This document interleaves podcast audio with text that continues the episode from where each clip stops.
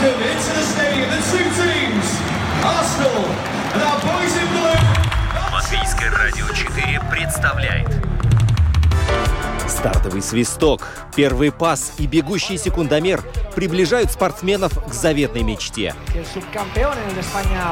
Подрев трибун своим стремлением к победе, они дарят нам уникальное зрелище и открывают мир невиданных возможностей. Голы, очки, секунды, личности и командный дух. Любопытные истории, собственный опыт, фанаты и закулисье. Роман Антонович, Евгений Равдин. Пятая дорожка. «Мы узнаем, и мы говорим о спорте». А сегодня мы будем говорить о боксе. А сегодня мы много, я надеюсь, нового узнаем об этом виде спорта, хотя он считается одним из самых древних, и боксом занимались еще э, до, до, до нашей эры. Даже такая а, есть информация. В любом случае, а, в красном углу ринга сегодня находится Евгений Равдин. А в синем углу ринга находится Роман Антонович. Здравствуйте, друзья. Но мы сегодня в студии не одни. У нас сегодня э, в гостях Евгений Алексеев. Вот мы тут как раз перед программой выясняли, как получше его представить. Давай я представлю Давай. получше. У нас в гостях Евгений Алексеев. э, да не просто Евгений Алексеев, а по прозвищу The Hurricane, ураган. Э, первый по рейтингу боксер в Латвии в среднем, первом среднем весе, да, до 72 килограммов. И 120-й э, по рейтингу бокс-рек в мире. Жень, здравствуй. Здравствуй. Привет, мы рады Здравствуй. тебя видеть в студии. Э, Здесь даже светлее стало э, с того момента, как ты сюда зашел. Но э, не одним Женей мы сегодня ограничимся. Дело в том, что у нас запланирован еще звонок не кому-нибудь, а Марису Бредису, который был бы рад заглянуть сюда на огонек, но у него сейчас очень ответственный период подготовки к бою с Джаем Апитаей. Э, 17 февраля состоится этот матч. Вот. И сейчас Марис находится в спортивном лагере, и вся команда работает вместе с ним и днем, и ночью. Так что у нас будет некоторое время, чтобы с ним пообщаться, узнать, э, что и как у него происходит там, по ту сторону э, всего. Вот он мне только что написал смс, э, просит позвонить ему в 15.20. Хорошо, вот у нас есть еще 9 минут. Э, Жень, мы знаем, что у тебя недавно был бой в солнечной Испании. Вот, расскажи пока, вот давай раз- разогрев такой перед Марисом Бредисом. Да, э, бой проходил в Валенсии. К нему я подготавливался на протяжении двух с половиной месяцев. Э, Первую часть подготовки я проводил э, тоже в Испании, и вторую часть в Латвии. Сам бой мне очень понравился. И, и зрителям, и испанским болельщикам, латвийским коллегам, э, фанатам. Бой был очень динамичный. Парень из Аргентины. да, Мой соперник был из Аргентины. А, Ребята оттуда, они славятся своей стойкостью, своей манерой такого а, сильного бокса. То есть ребята, которые боксируют в силовой манере. Те, кто идут вперед постоянно. И вот э, во время боя он вытаскивал из меня те вещи, которые не часто соперники будут вытаскивать из тебя. Что А я имею в виду? Подробнее, да, расскажи, Да. пожалуйста. Э, Очень много нужно было думать о том, как не пол- получить этот удар. Только тот, который он пытается тебе навязать. Очень много дви- двигаться, защитных элементов, э, работы над оттяжками, когда ты оттягиваешься от его удара и контратакуешь. И для меня это был большой скачок наверх. Также я в рейтинге вырос после этого боя на 200 позиций. Бой ты выиграл, было 6 раундов, да? Да. Ты выиграл э, единогласным решением. Э, ну, я смотрел, смотрел тот поединок. Мне кажется, что, ну, я соглашусь с судьями. Там счет был крупный, и преимущество э, твое было полное. А, но насколько тебе самому было тяжело в ринге? Э, ряд ошибок я допустил. То есть у нас был определенный план с тренером, я его придерживался. Есть такая интернет-мем. Ну вот. Э, Значит, мы подготовили план А, когда я должен был работать исключительно на дистанции, не ввязываться с ним в клинч, работать легкими-легкими ударами и выбрасывать в какой-то момент силовой удар, раскрыв соперника. А, Первый раунд у меня это очень хорошо получилось сделать, и сопернику удалось впоследствии навязать мне свой стиль боя, более силовой. Вот второй третий раунд у нас получилась это такая не то что возня, а ближний бой, постоянный клинч и обмен силовыми ударами. Я был точно успешнее в этом, в плане попаданий, но это немножко мы отошли от плана.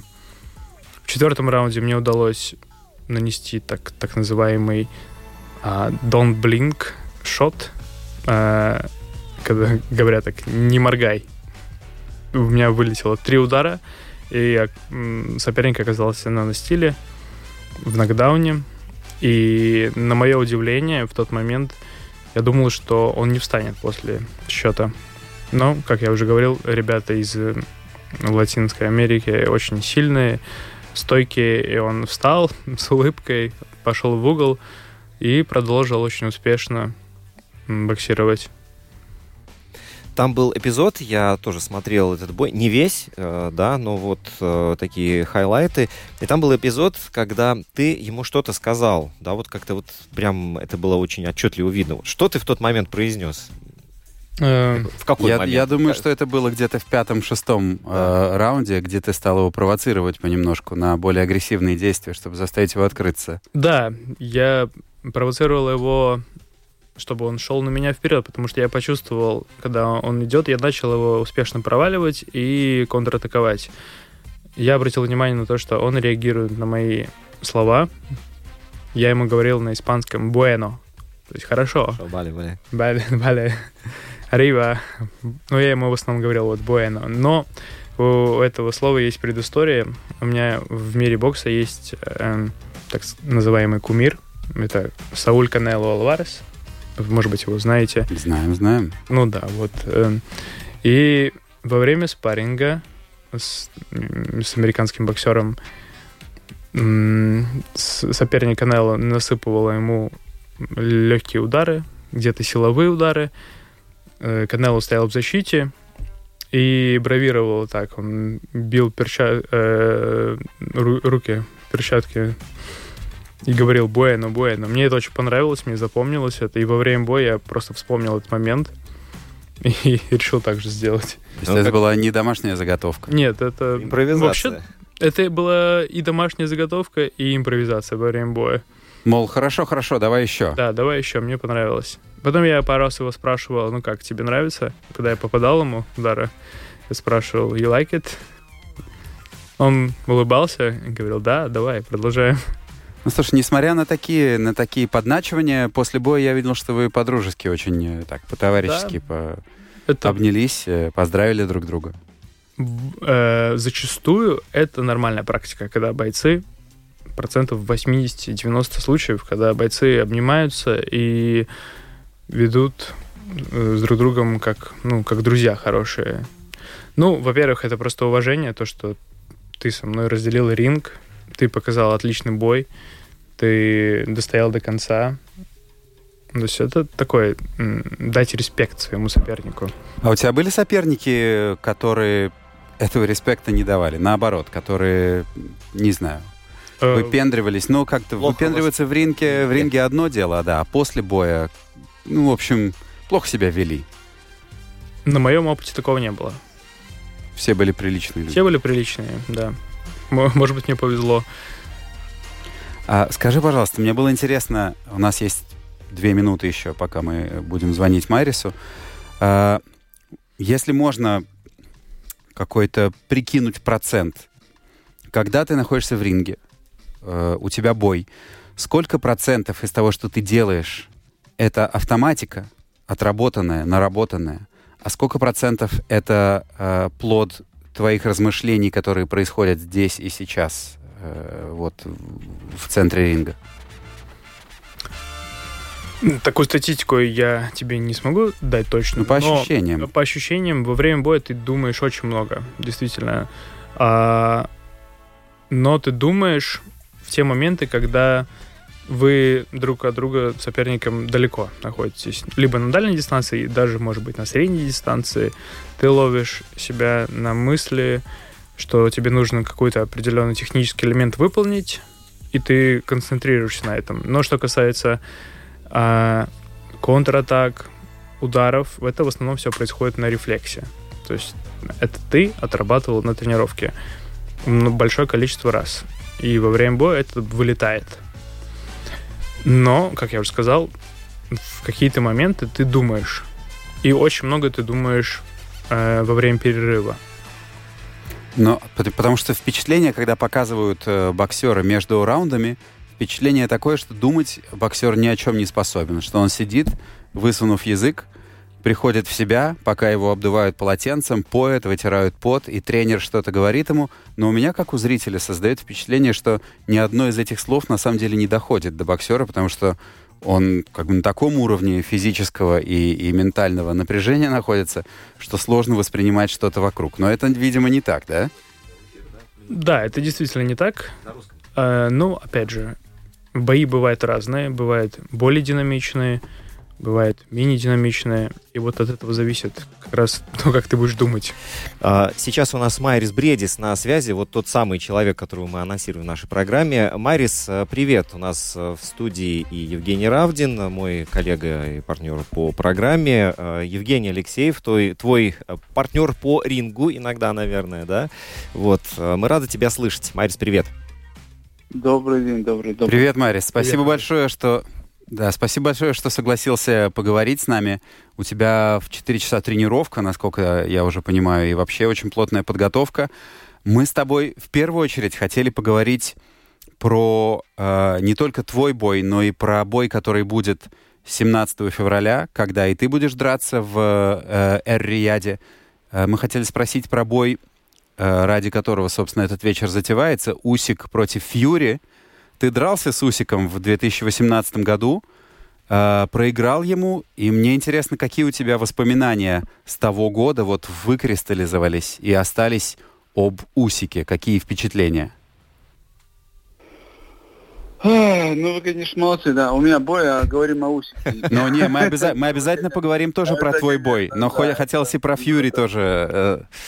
Молодцы, молодцы.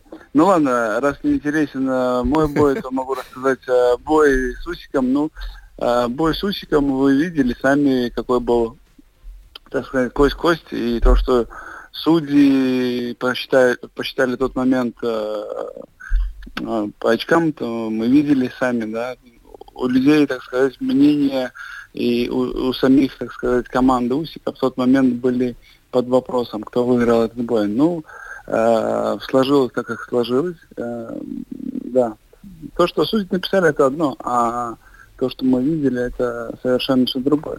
Но это судьба, это жизнь, это спорт, и поэтому я только могу, так сказать, э, с удовольствием еще раз посмотреть этот бой – и насладиться прекрасным боксом. Угу. Марис, а, во всем спорте была такая пауза, да и тебя какое-то время не было видно вообще вот на спортивных радарах, по крайней мере, ты чуть-чуть отошел в тень. Вот скажи, а, сколько времени бокс до активной подготовки перед Джай Апитай а, занимал в твоей жизни? Сколько в процентах? Ну, я все время занимаюсь. Бокс, наверное, спорт э, вообще каждому человеку нужен.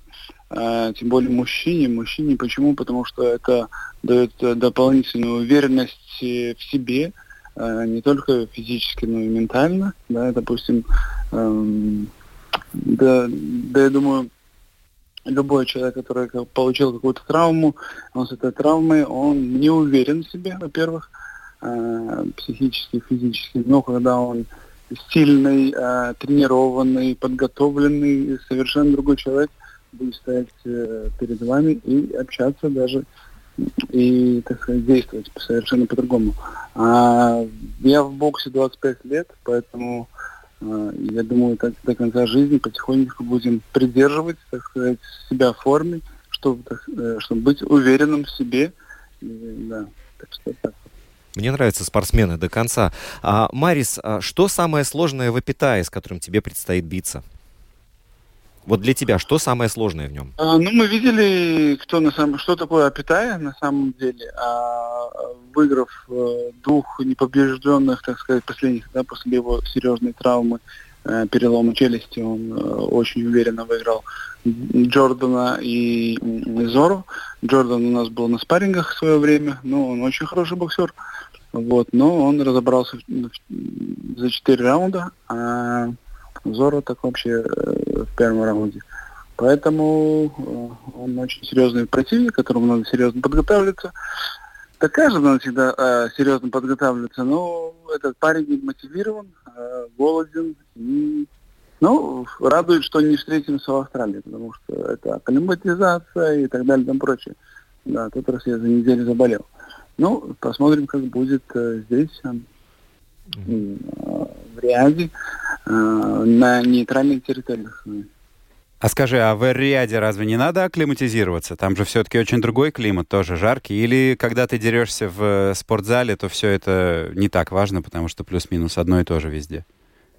Нет, конечно, надо везде под- по- подготовиться и, так сказать, и акклиматизироваться, но, но это не, не Австралия, так сказать. Это не Австралия, это По- другое место. По крайней мере, час- часовой И пояс, ну, плюс-минус похожий на наш, да? Вот. Ну, два часа было, да. Посмотрите. А, Марис, а вот с кем лучше биться, вот лично для тебя, с новым соперником или со старым, э, ну, в кавычках, знакомым? Это мы увидим, это первый мой, в моей карьере, мой первый э, матч-реванш. А, вот так даже. Да. Ну, а скажи, если вспоминать первый э, бой 2022 года, какие выводы из того поединка ты перенесешь вот на, на вашу встречу 17 февраля? Или ты относишься Вывод. к этому как к новому бою и пытаешься, стараешься не вспоминать вообще то, что было Нет, э, и, два года назад? выводы уже плюс-минус уже есть побольше. До этого не было вообще материалов, э, так сказать, для изучения противника. Сейчас есть гораздо больше материалов, и э, да, к этому и мы так сказать, с этим будем работать, работаем. Осталось совсем немного времени, и вот э, покажем, надеюсь, хороший бокс. Самое главное, здесь уже ментальность будет э, э, работать характер, ментальность и уже остальное физическое. Ты, ты готов немножко погрузиться в детали, чем хорош Апитая, какое его главное оружие и за счет чего ты можешь ему противостоять? Это философия. Хорошо. А скажи, Тайсон- это как Майк, Тай- Майк Тайсон говорил, он говорит, до первого пропущенного удара вас- ваша вся м, стратегия меняется. все, все будет видно, понятно с первого раунда, как кто двигается, какой тайминг, э, сила, скорость э, и чувство дистанции. И из этого уже будем исходить, так сказать, всю стратегию составлять по, по плюс-минус. Не то, что составлять, а стратегия есть, а вот уже коррекции будем переносить уже после первого раунда, когда уже почувствуем, э, как, как противника друг другу. У нас тут параллельно Где, отслуш- подавить, где надо подавить, где надо отпустить, где надо, так сказать, э, ускориться и так далее и тому прочее. Мгм. Марис, тут параллельно от слушателей вопросы приходят, но вот один из них, а сколько в твоей команде работает сейчас человек? Вот, наверное, так- такой интересный технический подход. Так, ну, тренер, главный тренер, э, повар, э, тренер по физподготовке, э, врач, жена, э, кто еще был, диетолог, По- по- по- по- по- по-моему, никто не пропустил. Да, физиотерапевта нет единственное. А так все А, ну, вот с физиотерапевтом, я думаю, что надо срочно это восполнить, потому что Марис, который после боя а, придет к нам на радио и будет рассказывать, э, продолжать говорить о боксе, это, это очень-очень важно. Ну, верьте мне, после запомните эти слова, то, что Сейчас Майрис много чего не может сказать вам, а после боя будет что много рассказать. Это... Не, Да, не- мы- Независимо от мы результата. Мы слышим, что Майрис прикрывается философией. Ну, давай, мы тебе пожелаем, да, удачи. И надеемся, что Да. ты придешь к нам э, в следующий раз гораздо более словоохотливый. Но я не хотел бы с тобой прощаться еще. Я хотел еще вдогонку задать э, э, вопрос, чем отличается тренер от главного тренера в твоей команде? Что каждый из них выполняет? Я имею в виду, по словам, главный тренер это был тренер по боксу, а тренер по физподготовке это э, тот, который, так сказать, э, ставит силу, э, так, ну, как ставит силу, не то, что ставит, тренирует силу, спорти- э, эм, как сказать, тренажерный зал, это тренер по физподготовке. Мгм. Плюс еще бег. Это другое уже, друг- другие качества другого тренера. Беговые это уже по выносливости. Ну и самое главное это бокс. Да, я помню разговор предыдущего тренера, который был, он там ставил акцент на бег, на плавание, и всегда жаловался, что Майрис плохо плавает. То бишь неправильно это грибок и так далее. А там один такой интересный парень, он говорит, слушай, ну, он миллионер сам, но он говорит, как бизнесмен, сам тоже бегает. Он говорит, слушай, какая разница, как Майерс плывет, как он бегает. Самое главное, как он боксирует. И мне это понравилось, на самом деле, да, такая, э, линия защиты была, ну, в плане, я всегда стараюсь там делать, ну, знаешь, как бы, ты никогда не, не заставишь курицу летать. Но если он не может летать, он не будет летать. Так же самое, э, ну, если Майрис не плавает э, перфектно, значит, он ну, не будет плавать перфектно. Но самое главное, чтобы он делал свое дело, то, что он делает. И независимости, он бегает криво-косо или он э, плавает криво-косо. Самое главное, что он бьет довольно-таки сильно. Э, Марис, я читал, что Мухаммед Али как-то сказал, что он ненавидел свои тренировки. Каждую из них, что он ненавидел всем сердцем, но понимал, для чего они ему и к чему он стремится. Какое у тебя отношение к тренировкам? Тебе они в радость, э, в легкость, или ты тоже с трудом заставляешь себя как-то я, я, тренироваться? думаю, я думаю, это слова были уже под, э, под завершение карьеры, наверное, или в начале. Это, это можно так сказать, это можно, наверное, привести пример, когда начало, так сказать, когда начинаешь заниматься этим видом спорта, или любым видом спорта, наверное, когда он тебе не получается, допустим, любому, любому человеку, дай там, допустим, шаг и удар делать. Ну, простой шаг и удар. Э, 90% людей будет путаться в ногах и в руках. Координация, да? А, а потом уже потихонечку получается, уже начинаешь кайфовать это.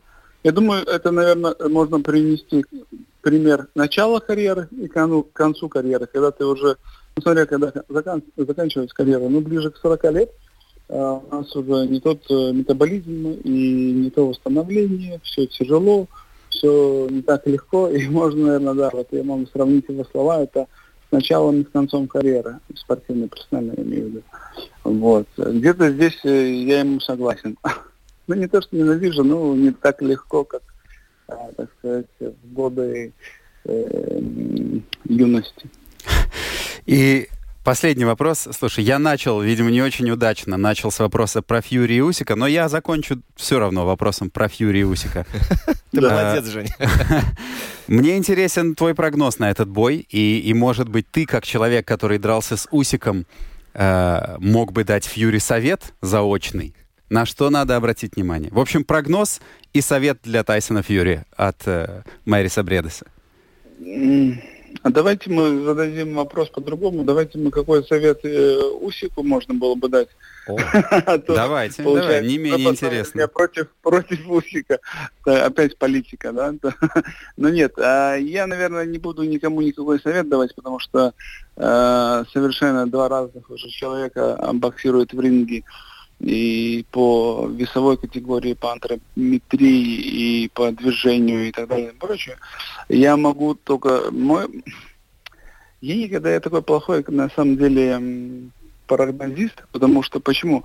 Потому что этот вид спорта я знаю из, изнутри до самых до самых костей, да, тут э, в день боя может быть, э, так сказать, поносит краснуха, да, так можно сказать, потому что может живот болеть, может быть, перегореть за неделю, за, за, за несколько дней, а, может быть, какая-то травма небольшая, которая будет мешать и так далее, и прочее, в одну и в другую сторону.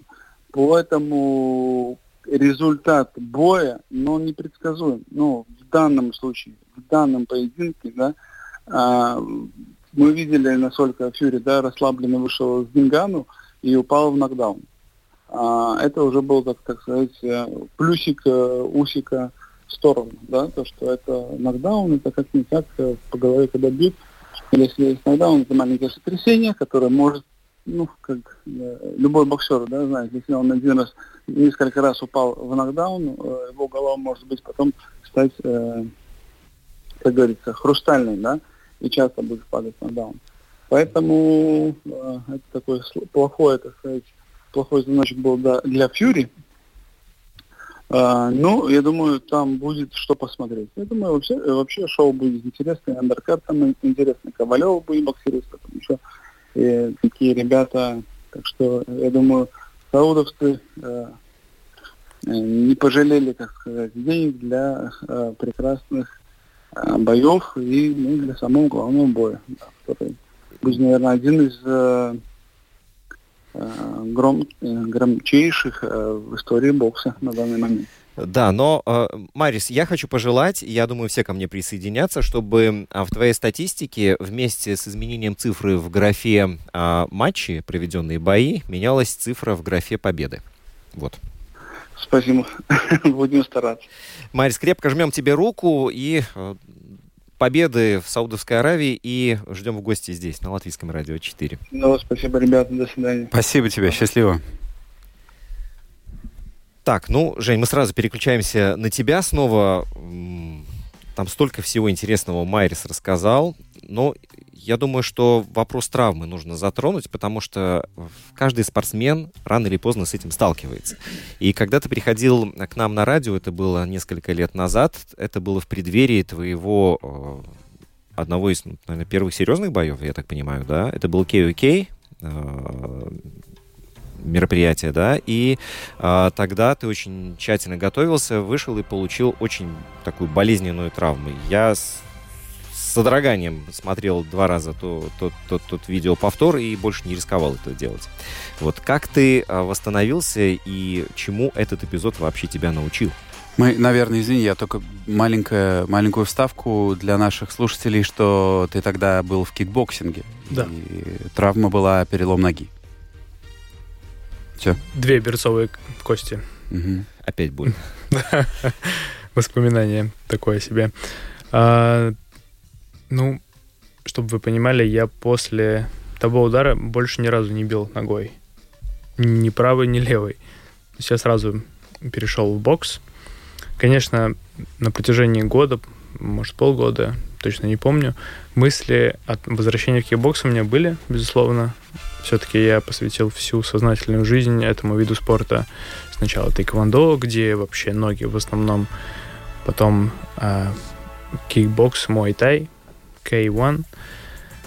И было немного обидно за то, что я не могу перестроиться психологически для того, чтобы вернуться в кикбокс. Но, с другой стороны, это мне сыграло только на руку.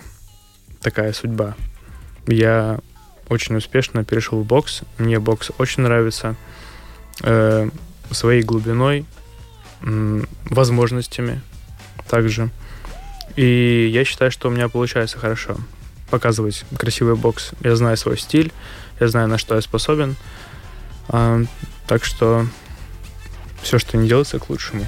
Ну вот возникает вопрос, так легко перейти из кикбоксинга в бокс, да, но все-таки это разные виды спорта, как ни Безусловно. Крути, да, а, но это настолько распространенная практика, очень часто видно, что ребята и боксом занимаются, и тут, тут же он в ММА, и тут же он в кикбоксинге. Такое ощущение, так же легко это делается, как э, с пересадками в метро нужно, с одного поезда на другой. Но как на самом деле? Это сложно. А, это два разных вида спорта. В одном в боксе своя базовая техника, свои стили ведения боя. В кикбоксе то же самое, но все для кикбокса. То есть э, для того, чтобы выступать а, в боксе успешно, тебе будет недостаточно хорошей карьеры в кикбоксе. Ты из кикбокса можешь взять свою, так сказать, нервную систему. То есть ты уже привык а, проходить тяжелые бои. А, ты знаешь, как чувствовать себя в ринге нужно. Но технической части у тебя нет. И для того, чтобы, так сказать, перекочевать в другой вид спорта, тебе нужно приходить к тренеру и говорить, мне нужно все сначала показывать, рассказывать. И так со мной было то же самое. Я пришел к тренеру, и мы 2-3 месяца занимались базовой техникой. Шаги, удары, движения. Но можно сказать, что ты был новичком в этом деле, или все-таки какой-то опыт э, сражений он давал о себе знать? Безусловно, он давал о себе знать. В спаррингах с боксерами я это чувствовал, но также я чувствовал недоработки. Э, там, где я мог либо успешнее сделать, либо защититься лучше, я это осознавал и понимал, что у меня просто не хватает вот этих базовых элементов, которые я хочу наверстать, чтобы просто лучше себя чувствовать в ринге боксерском. А что тебе сложнее всего далось? Ну, вот то, что вот ты над чем работаешь, понимаешь, что у тебя не получается, не знаю, элемент какой-то, или, может, психология, или еще что-то. И это э, достаточно длительный отрезок времени потребовало, чтобы это пришло. А может, есть какие-то вещи, которые так ты не смог постичь? Я в э, бойцовском спорте с 6 лет. Да. И для меня это уже стиль жизни. Я по-другому себе не представляю. И безусловно, очень много вещей, которых я до, до сих пор э, пытаюсь выучить, пытаюсь научиться. Но я считаю, что у меня получилось довольно быстро получить эту базу боксерскую, но не опыт боксерский. Боксерский опыт приходит только с боями, с реальными боями, то есть не с, с, со спаррингами, что тоже имеет очень важную часть в подготовке спортсмена-боксера.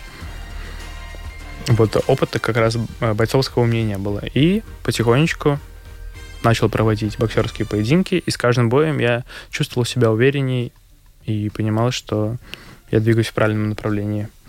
Ну вот сейчас ты чувствуешь, что тебе не хватает чего-то в боксе, что, может быть, есть у тех, кто с детства сразу пошел в бокс? Или ты полностью наверстал э, вот эти упущенные какие-то чисто боксерские, там, технику, не знаю, тактику? Я, значит, ну, тут нужно понимать, бокс бывает э, любительский и профессиональный. Любительский — это олимпийский вид спорта. Там регламент боя три раунда по три минуты. Это другой бокс. Это тот бокс, в который я сейчас не смог бы прийти. Вот так, с нуля. На латвийском, может быть, даже на балтийском уровне, заграничном. Где-то я бы мог быть успешно, но на Олимпиаде я поступать бы не смог уже. Просто потому что там ребята, э, ребята привыкли к другому регламенту, к другому ритму. Э, в профессиональном боксе очень большая классификация боксеров по стилям. Если ты хорошо знаешь свой стиль, и ты его правильно развиваешь, ты можешь показывать большой результат. Но это ни в коем случае э, не говорит о том, что ты будешь успешно боксировать на, на любительском ринге. Потому что это не то чтобы разный спорт, но разные категории, так сказать. Вот для профессионального бокса я чувствую себя полностью готовым, э, успешно боксирую. У меня получается много вещей, но также я самокритичен, и я знаю, над чем мне нужно работать. Знаю, как улучшать свой стиль. Знаю вещи, которые мне хочется узна... в себе развивать, да, постигать. А, тут мы еще говорили про спарринги. А, человек, который только слышал и примерно представляет себе, что это такое, ну, наверное, можно все-таки пошире осветить эту тему. Бой и спарринг. В чем принципиальная разница, я думаю, понятна, а в чем в деталях?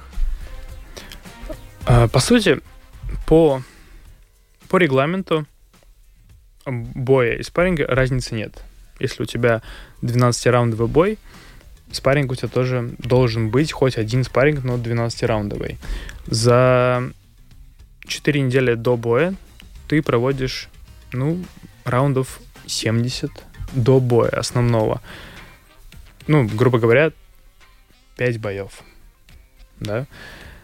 А, первая принципиальная разница, что во время боя настоящего ты находишься в арене, где э, психологическое давление оказывает публика, ожидание, плюс Камеры. камеры, э, психология бойца. Это может быть эго, его психотип, там холерик, э, сангвиник или кто он там еще может быть. Ам, во время спарринга ты этого не чувствуешь. У тебя ощущение о том, что тебе нужно научиться, рядом с тобой тренер и никого больше рядом.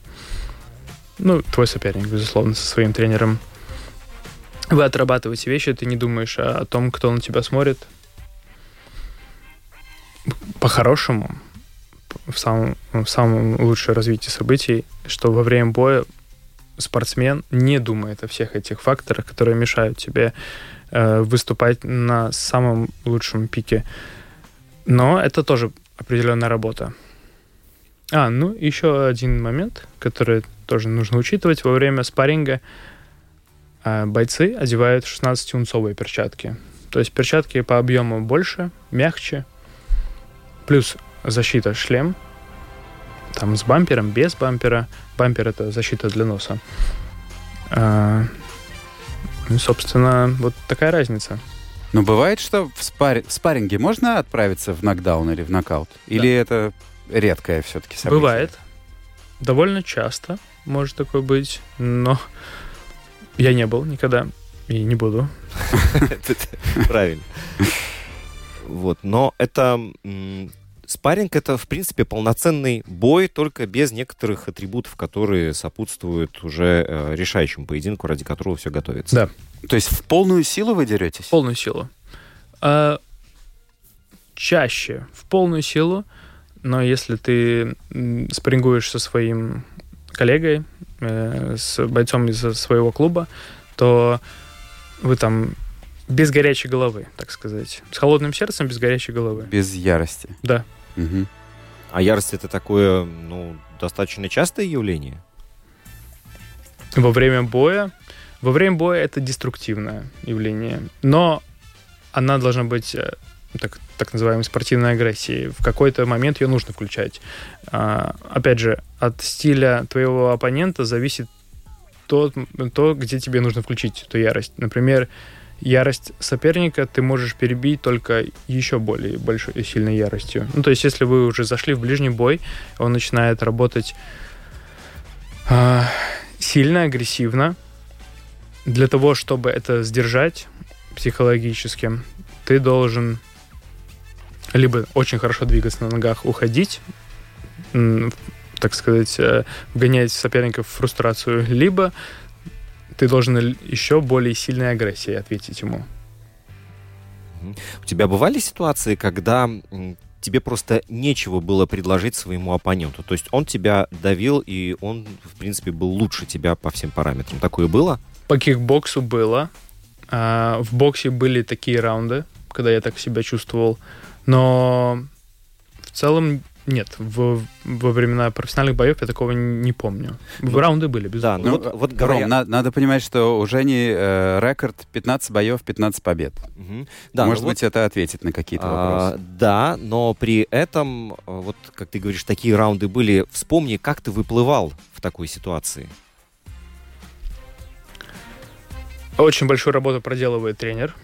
Он во время боя кричит прям громко, чтобы ты, до тебя дошло это, чтобы ты услышал, э, как ты должен либо спасаться, либо где, как ты должен отвечать. И если ты этот момент уловил, то он действительно может начать получаться. И вот этот момент, который переключает ход боя, либо взять паузу. Есть такой термин в профессиональном боксе. Взять паузу. Например, ты успешно провел три раунда. На четвертый раунд выходишь, это твоя яма. Соперник, наоборот, решил тут сагрессировать и пойти, в, ну, не в банк а много силовых комбинаций предлагает тебе. И вот берешь паузу. Работаешь больше как второй номер. Более, э, работаешь, боксерский термин, на задней ноге. От защиты. И, от защиты. Э, держишь соперника на дистанции, работаешь джебом. Вот. Я хотел, Ром, э, с другой стороны посмотреть на подготовку, э, спросить про дисциплину. Вот я договаривался с Майрисом и приглашал его к нам в студию. Он говорит, нет, я не могу. У меня там, э, я утром встал, позавтракал, э, тренировка, поспал, пообедал, тренировка, поужинал, тренировка, спать. Ну, я, как обыватель, думаю, ну что это, на полчаса не может тренировка перенести? Ну, что в этом такого? Там, ну, ну начнешь не в 4, а в 4.30. Скажи, пожалуйста, почему... То есть, действительно, вот во время подготовки к бою каждая минута важна. И почему так щепетильно боксеры относятся к своему графику? Почему даже на полчаса нельзя перенести один день из 30 дней подготовки тренировку? Что в этом такого? Ну, я думаю, что тут все дело в психологии. Ты не можешь себе давать вот таких поблажек, там, перенести тренировку на 5 минут или на полчаса. А, сделаешь себе такую поблажку, там, оп, галочка, значит, э, где-то сможешь себе еще поблажку сделать. Ну, это как нарастающее. Я думаю, что тут дело больше в психологии. Если дисциплина, если у тебя тренировочный лагерь, то ты должен идти строго по плану. И если поход э, в какое-то, на какое-то мероприятие, в кино, неважно, оно не мешает твоему тренировочному процессу только тогда. Но во время лагеря тренировочного в основном мешает все твоему тренировочному процессу и восстановлению в том числе. Ну, то есть ты также строго, да, относишься к э, дисциплине во время подготовки? Да. И сколько, и сколько, и когда включается этот режим дисциплины? За сколько месяцев до боя? В среднем лагерь бойца это два, два с половиной месяца. А перед серьезными боями это может быть три месяца. Э, перед серьезными боями я имею в виду титульные, за которыми стоит все. Тебе нужно вот очень много чего отработать. Тебе нужно э, исправить боксерскую технику, добавить элементы физические, подойти к этому бою, кондицию, э, выносливость, то есть легкая атлетика. Это все нужно успеть наработать, успеть все развить до момента этого главного титульного боя. Три месяца. А так, да, два, два с половиной, три месяца. Вот, еще у меня такой вопрос был эм, про то, просматриваешь ли ты видео своих прежних боев. Ну вот, одно дело, когда ты смотришь их для какой-то для какой-то цели, да, ошибки какие-то найти, может быть, еще что-то, порадоваться за самого себя. А бывает вот просто, не знаю...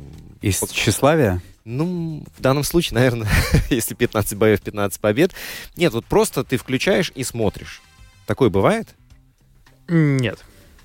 Такого не бывает. Ну, с друзьями хотят посмотреть мой бой, включаешь. Но я не скажу, что я очень люблю это дело. Пересматривать свои бои. А после боя в ближайшие пару недель я могу бой смотреть очень много раз. А, чтобы успеть зафиксировать все ошибки, грубые нарушения, которые нужно исправлять срочно. И успешные моменты также фиксируешь. Над что нужно продолжать развивать. А потом бой прошел, все. Уже максимально аналитику сделал, самое нужное взял оттуда, ну и потом забыл. Скажи, пожалуйста, какие у тебя дальнейшие планы? Да, у тебя есть 15 э, побед, ты победил. У тебя тоже 2022 год э, выпал. Э, в 23-м у тебя было два боя. Один с французом по фамилии Тренель, ты легко его прошел. И вот сейчас с Вероном, который был уже тоже потяжелее, но ты победил. Что дальше? На этот год у нас планы довольно большие. А, за этот год мы проведем три боя в планах. безусловно, но мы постараемся его придерживаться. Э, бой весной, летом и осенью бой за титул. За титул расскажи, пожалуйста, подробнее. Как, какой, как бы, на что вы идете, э, по какой версии и насколько реально э, провести титульный бой э, уже осенью? Санкционировать такой бой за, м, по самым престижным э, федерациям реально. И есть связи. И уже положение в рейтинге тоже позволяет мне претендовать на этот пояс. Собственно, я думаю, что мы проведем этот бой за титул WBC, потому что я хочу. А скажи, что вообще нужно, чтобы претендовать на участие в титульном бое? Какая-то определенная статистика по победам или определенный рейтинг, или вот ты говоришь связи? Э, как, как это образуется вообще? Положение в рейтинге, насколько высоко ты стоишь в мировом. Если комиссия одобряет твою кандидатуру, они дают зеленый свет. То есть, извини, ты, ты подаешь какую-то заявку в комиссию этой боксерской организации, ты говоришь, я хочу титульный бой, я вот такой-то, такой-то, у меня столько-то побед, такой рейтинг. Примерно так, да. В нашем случае э, у нас есть а, хорошие знакомые, которые в, в мире бокса уже очень давно, и они просто могут этот бой организовать, представь, предложить себя как э, кандидата на титул. Тебе, тебе надо для этого э, победить в двух следующих боях, или это не обязательно, как бы не напрямую связано? Обязательно. Угу. Чтобы укрепиться в рейсинге, э, вырасти с опытом, ну и подойти к титульному бою с уверенностью большой. Но вот этот процесс выбора э, комиссии, да, которая рассматривает кандидатуру, ну, я так слышу, в этом очень большую роль играет субъективность. Но вот они посмотрят, не знаю, видео или фотографию, скажут, а мне его прическа не нравится, не будем его звать. Да, вот такое вообще возможно? Или все-таки они придерживаются каких-то четких критериев, и э, если ты достоин, то тебя возьмут, а не предпочтут тебе кого-нибудь другого, не знаю, который, например, предложил больше денег? Ну, они см- смотрят на сухие факты. Угу. Ты боец с высоким рейтингом, э, рекорд у тебя не испорченный, так сказать. Э, испорченный рейтинг я имею в виду, когда у тебя там 10 побед и 40 поражений. Э, вот если ты сходишься по этим параметрам, то большая вероятность, что ты попадешь на титульный бой. Ну, мы тебе желаем э, выиграть два следующих боя и осенью драться за пояс. Так и третий тогда тоже надо выигрывать. на то ну, сначала, сначала два, а потом третий. Да. Хорошо, слушай, у нас э, время передачи подходит к концу, и вы уж простите меня, но я все равно хочу и к тебе пристать со своим фьюри, своим усиком, потому что все-таки это главное, я думаю, событие э, года в боксе. И мне интересен э, твой взгляд, твой прогноз, и, и в чем ты видишь уникальность Фьюри, уникальность Усика, и, в общем, чего ты ждешь от этого боя?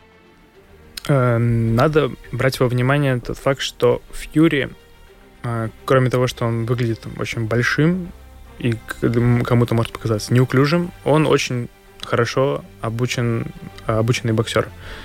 В нем большой набор ну, скиллсета. То есть он может предложить любому боксеру тяжелый бой за счет своего стиля. И его антропометрические данные для меня мне казалось, что Усику будет сложно с ними справиться, но это было год назад. После боя с Нгану, когда, э, когда Фьюри побывал в нокдауне, я сейчас считаю, что Усик этот бой выиграет. Он более психо- э, психологически устойчив. Он э, навязывает соперникам свой стиль боя, свой ритм боя. И я думаю, что в этом бою также произойдет. То есть ты думаешь, что э, Фьюри, несмотря на свое такое уникальное сочетание э, антропометрии и, и скорости, не будет успевать за Усиком, который все-таки гораздо более мобилен, пришел из э, более легкого веса и порхает как бабочка практически. Сложно сказать, но я просто чувствую, что Усик этот бой заберет. Ну, вот такая интуиция, видишь, спортивная. Я думаю, стоит на нее полагаться и посмотреть бой, наверное, уже под другим, наверное, ракурсом. По крайней мере, у меня такое впечатление сложилось. Ну, я уже от этого, ну, могу сказать, у меня знакомый, вот э, Женя Алексеев, он считает так. И, наверное, он не просто так считает, а какие-то есть аргументы в пользу э, Усика в данном случае. Ну, будет очень интересно. Я не могу себя назвать любителем бокса большим, но, наверное, вот один-два громких боя в год я смотрю. Ну и вот 17 февраля я два боя сделаю все, чтобы посмотреть. Обязательно. И пожелаем победы, естественно, Майрису Бредису, потому что, ну, естественно, за кого мы будем болеть, как не за наших. Да, а, да, Жень, ты тоже, когда у вас будут э, определены даты, соперники, рассказывай нам, мы с интересом будем следить и, и с интересом пригласим тебя еще раз э, по новому поводу. Спасибо, ребят. Номер один в весовой категории до 72 килограммов в Латвии Евгений Алексеев был у нас в гостях. Жень, большое спасибо тебе. Спасибо вам. Спасибо, Роман Антонович. Евгений Равдин. Углу. Э, в красном углу Евгений Равдин. Мы встречаемся, друзья, с вами ровно через неделю. Пока. Победила дружба.